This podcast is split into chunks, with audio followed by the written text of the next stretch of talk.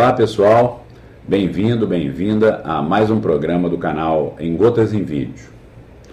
O nosso tema de hoje é sobre educação e gestão, que vai tratar do controle de gestão.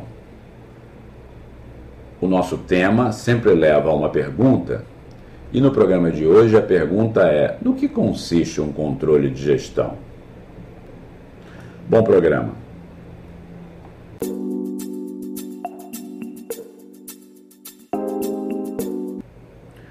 Na verdade, a pergunta do programa de hoje, no que consiste um controle de gestão, ela se desdobra em várias. Primeiramente, a gente pode dar uma resposta metodológica à pergunta, dizendo que controle de gestão é um sistema que produz informações para avaliar o desempenho de uma organização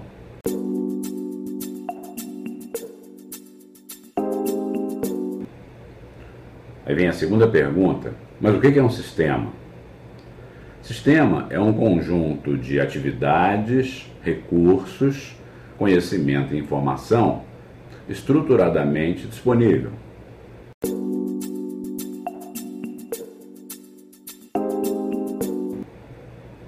Segunda pergunta, mas se controle de gestão para controlar o desempenho de uma organização, desempenho do quê? Desempenho dos seus recursos humanos, dos seus aspectos financeiros, da sua operação ou da operação do seu negócio e da comercialização do seu negócio.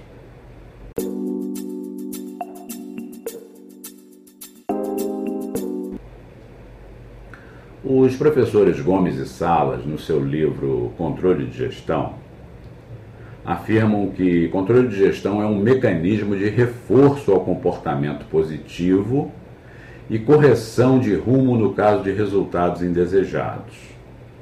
Essa definição é importante porque ele diz que controle de gestão não é só para você apresentar um número e dizer vai bem ou vai mal.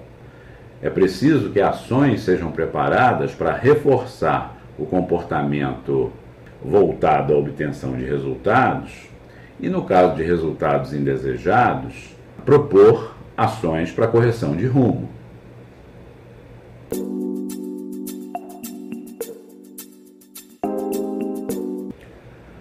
A próxima pergunta é: quais são as fases de um controle de gestão? A gente pode apontar cinco fases distintas para se controlar a gestão de uma organização. A primeira delas pode ser chamada de preparação para o controle. Você deve entender a definição do negócio, a missão da empresa, é, conhecer o planejamento estratégico da organização para se dizer preparado para criar um instrumento de controle.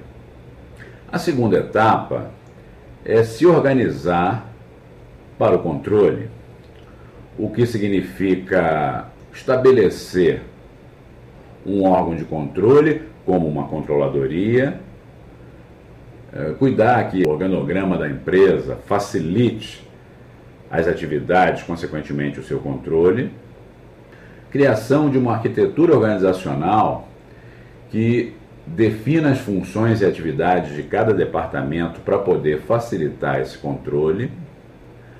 A terceira fase seria se preparar para um controle integrado de gestão, que significa desenvolver um sistema automatizado para realizar esse controle, associado a um processo de coleta de dados periódica que permita que esses controles sejam articulados.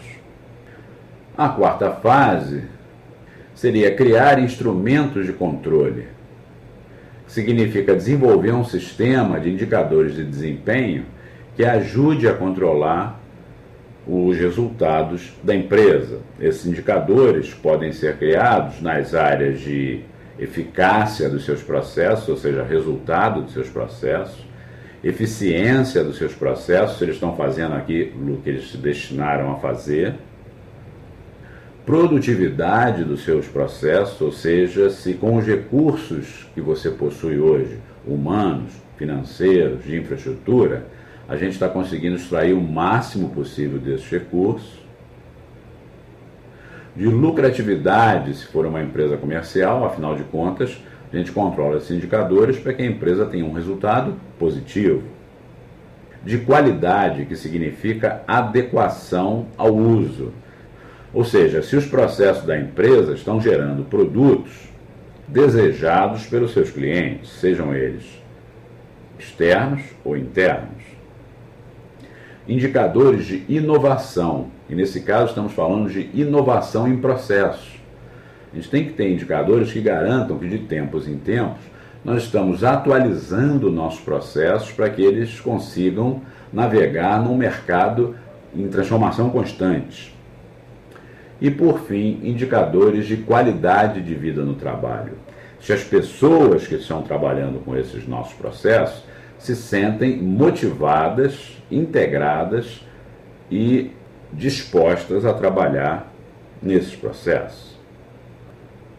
A quinta e última fase é garantir a qualidade do desempenho empresarial, que significa não só monitorar e investir nas ações estratégicas da empresa, como também criar um sistema que consiga fazer a gestão e controle da inovação dentro da empresa, da renovação de seus produtos, de seus processos, de seu modelo de negócio.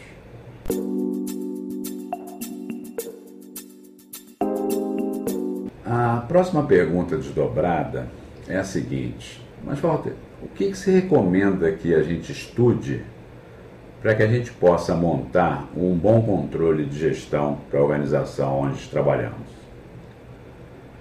As disciplinas, temas e ferramentas a serem estudadas para que se realize um controle de gestão eficiente são várias. Contabilidade administrativa e de custos, gestão do desempenho empresarial, accountability, balanço de scorecard ou BSC, centros de custo e centros de responsabilidade, controladoria, custeio baseado em atividades, gestão de riscos, indicadores-chave de desempenho ou KPIs, como queiram, painéis de controle empresarial e métodos de tomada de decisão. Esse conjunto de 11 temas a serem estudados vão reforçar muito a criação de um sistema eficiente de controle de gestão.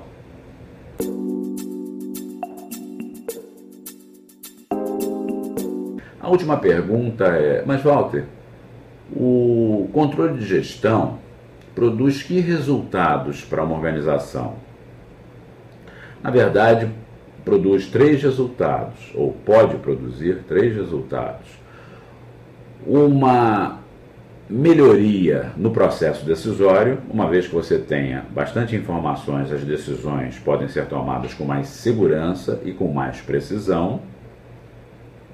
Um aumento do foco dos profissionais no resultado da organização, se você deixar todo esse controle de gestão à vista para que os funcionários olhem e falem, ah, é para lá que a gente tem que ir e não para cá.